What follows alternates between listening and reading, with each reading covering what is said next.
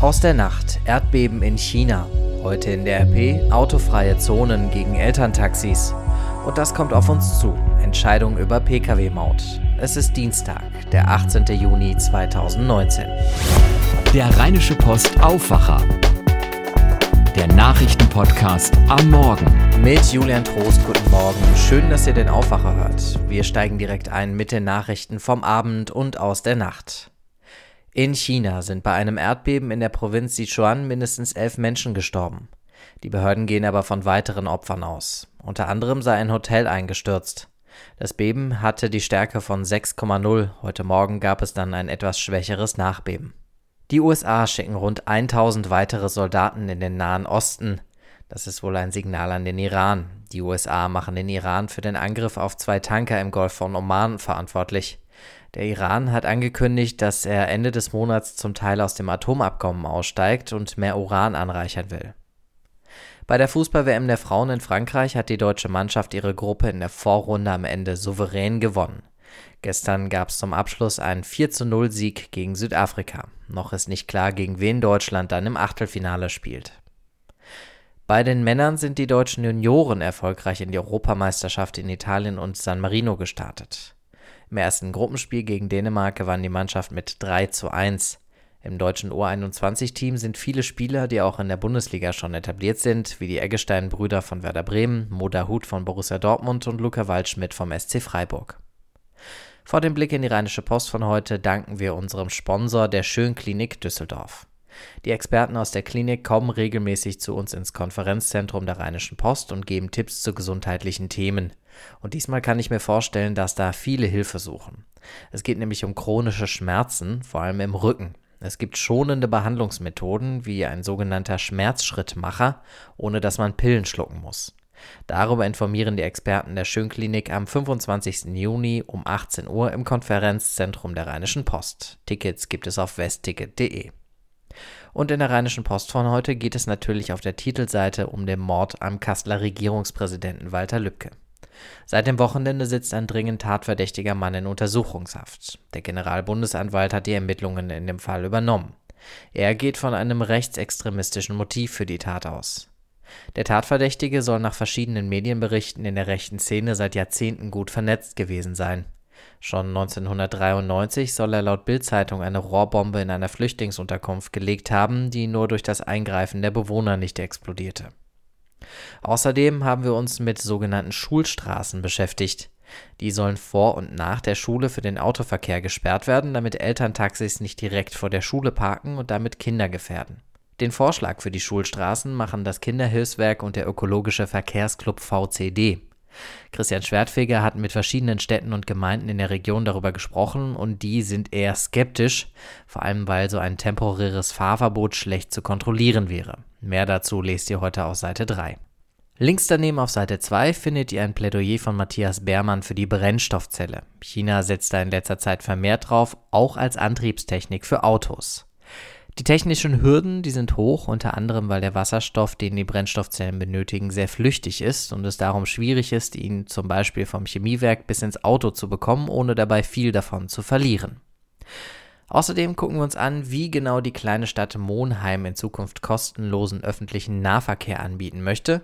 Und in der Wirtschaft erklären wir, wie sich die geplante Reform der Grundsteuer auf uns alle auswirken könnte. Wir im Aufwacher schauen jetzt aber nach Viersen. Da entsteht seit Sonntag ein Protestcamp des Bündnisses Ende Gelände auf den Sportanlagen am Hohen Busch. Bis zu 6000 Klimaaktivisten aus ganz Europa werden erwartet. Sie wollen unter anderem am Freitag an der Fridays for Future Demo in Aachen teilnehmen.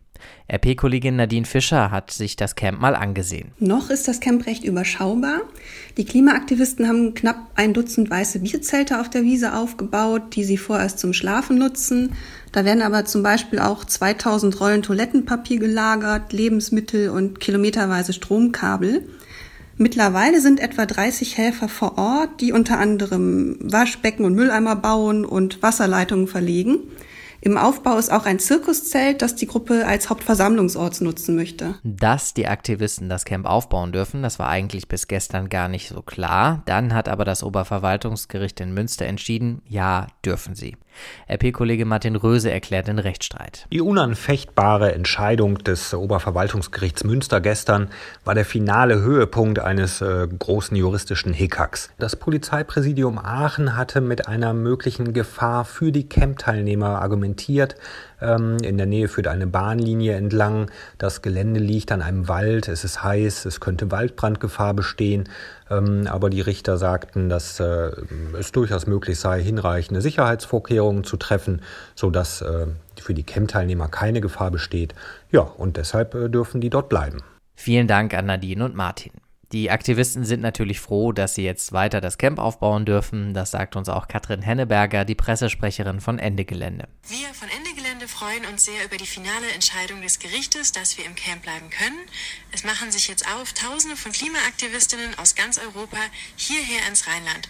Und am Wochenende werden wir gemeinsam das Zeitalter der Fossilen beenden. So, und von Viersen geht's jetzt rüber nach Brüssel. Da entscheidet der Europäische Gerichtshof heute, ob die Pkw-Maut in Deutschland so kommen darf, wie sie geplant ist.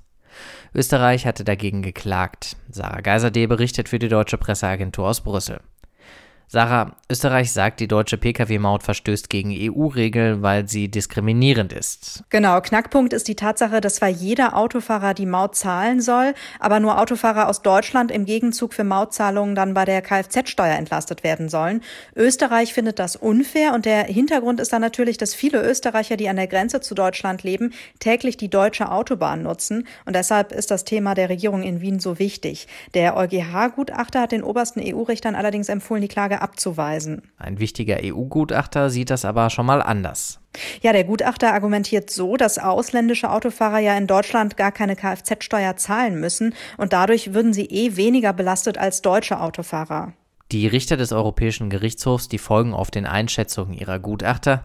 Das würde ja in diesem Fall bedeuten, es ist eher wahrscheinlich, dass die Maut dann auch demnächst Wirklichkeit wird.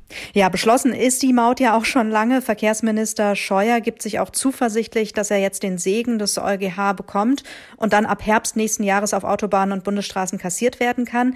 Aber sollten die Richter jetzt doch gegen Deutschland entscheiden und die Maut damit dann scheitern, dann käme auf die Bundesregierung kostspieliger Ärger zu, denn es wurden schon mehr als 40 Millionen Euro ausgegeben. Die Zuschläge an private Betreiber sind bereits raus. Wenn die ganze Sache doch noch platzt, dann drohen dem Bund deshalb Entschädigungsansprüche. Danke, Sarah, nach Brüssel. Das Wetter. Heute nochmal bis 30 Grad und Sonne, später aber auch ein paar Wolken. Morgen fängt es eigentlich auch erst gut an, ab Mittag kann es aber Regenschauer und Gewitter geben. Das war der Aufwacher für den Dienstag heute. Ich bin Julian Trost. Habt einen schönen Dienstag. Bis dann. Mehr bei uns im Netz www.rp-online.de